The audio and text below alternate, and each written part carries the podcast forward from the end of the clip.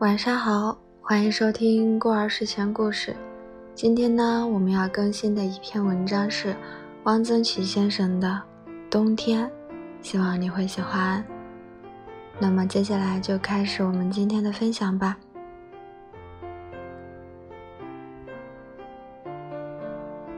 天冷了，堂屋里上了格子。格子是春暖时卸下来的，一直在香屋里放着。现在搬出来，刷洗干净了，换了新的粉莲纸，雪白的纸上了格子，显得严谨、安适，好像生活中多了一层保护。家人闲坐，灯火可亲。床上拆了帐子，铺了稻草。洗帐子要拣一个晴朗的好天，当天就晒干。下布的帐子晾在院子里，夏天离得远了。稻草装在一个布套里，粗布的，和床一般大。铺了稻草，鲜腾腾的，暖和，而且有稻草的香味，使人有幸福感。不过也还是冷的，南方的冬天比北方难受。屋里不生火，晚上脱了棉衣，钻进冰凉的被窝里，早起穿上冰凉的棉袄棉裤，真冷。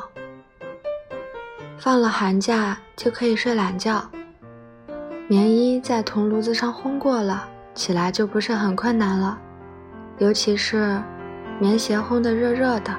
穿进去真是舒服。我们那里生烧煤的铁火炉的人家很少，一般取暖只是铜炉子、角炉和手炉。角炉是黄铜的，有多眼的盖，里面烧的是粗糠，粗糠装满。铲上几铲没有烧透的炉柴火，我们那里烧芦苇，叫做炉柴。等红灰盖上面，粗糠引着了，冒一阵烟，不一会儿烟尽了，就可以盖上炉盖。粗糠慢慢燃烧，可以经很久，老太太们离不开它。闲来无事，磨磨纸牌，每个老太太脚下都有一个角炉，角炉里粗糠太实了，空气不够。火力渐微，就要用拨火板沿炉边挖两下，把粗糠拨松，火就旺了。脚炉暖人，脚不冷则周身不冷。焦糠的气味也很好闻。仿日本牌剧，可以做一首诗：冬天，脚炉焦糠的香。手炉叫脚炉小，大都是白铜的，讲究的是银质的。炉盖不是一个一个圆窟窿，大都是镂空的松竹梅花图案。手炉有极小的，中置炭基，煤炭研为细末，略加密，铸成饼状，以纸眉头引着，一个炭基能经一天。冬天吃的菜有乌青菜、冻豆腐、咸菜汤。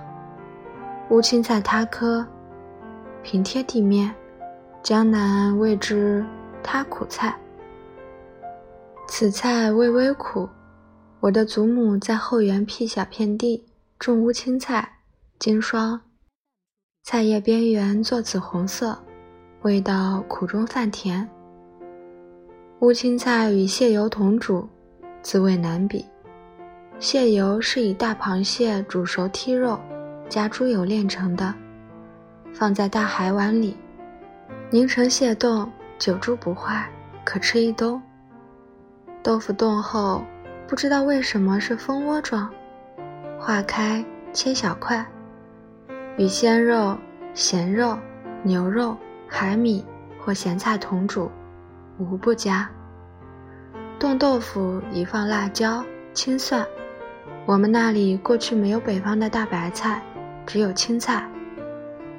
大白菜是从山东运来的，美其名曰黄芽菜，很贵。青菜似油菜而大，高二尺，是一年四季都有的，家家都吃的菜。咸菜既是用青菜腌的，阴天下雪喝咸菜汤。冬天的游戏，踢毽子、抓子儿、下逍遥。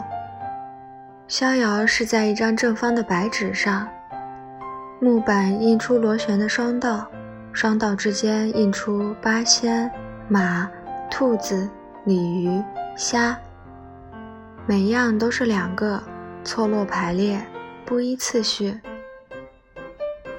玩的时候各执铜钱或象棋为子儿，掷骰子。如果骰子是五点，自骑马竖起。向前走五步是兔子，则可向内圈寻找另一个兔子，以子儿压在上面。下一轮开始，自里圈兔子数数起。如是六点，进六步，也许是铁拐李，就寻另一个铁拐李，把子儿压在那个铁拐李上。如果数至里圈的什么图上，则到外圈去找。退回来，点数够了，子儿能进终点。终点是一座宫殿式的房子，不知是月宫还是龙门。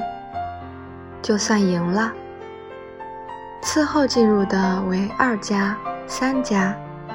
逍遥两个人玩也可以，三四个人玩也可以。不知道为什么叫做逍遥。早起一睁眼。窗户纸上亮晃晃的，下雪了。雪天到后园去折腊梅花、天竺果。明黄色的腊梅，鲜红的天竺果，白雪，生意盎然。腊梅开得很长，天竺果尤为耐久，插在胆瓶里可经半个月。冲粉子，有一家邻居。有一架队，这架队平常不大有人用，只在冬天由附近的一二十家轮流借用。队屋很小，除了一架队，只有一些骰子、锣。踩队很好玩，用脚一踏，吱扭一声，队嘴扬了起来，砰的一声落在队窝里。粉子冲好了，可以蒸糕，做年烧饼。糯米粉为地，包豆沙、白糖作为饼，在锅里烙熟。搓圆子，即汤圆，冲粉子，就快过年了。一九八八年十二月二十二日。好了。这篇文章到这里就结束了，晚安。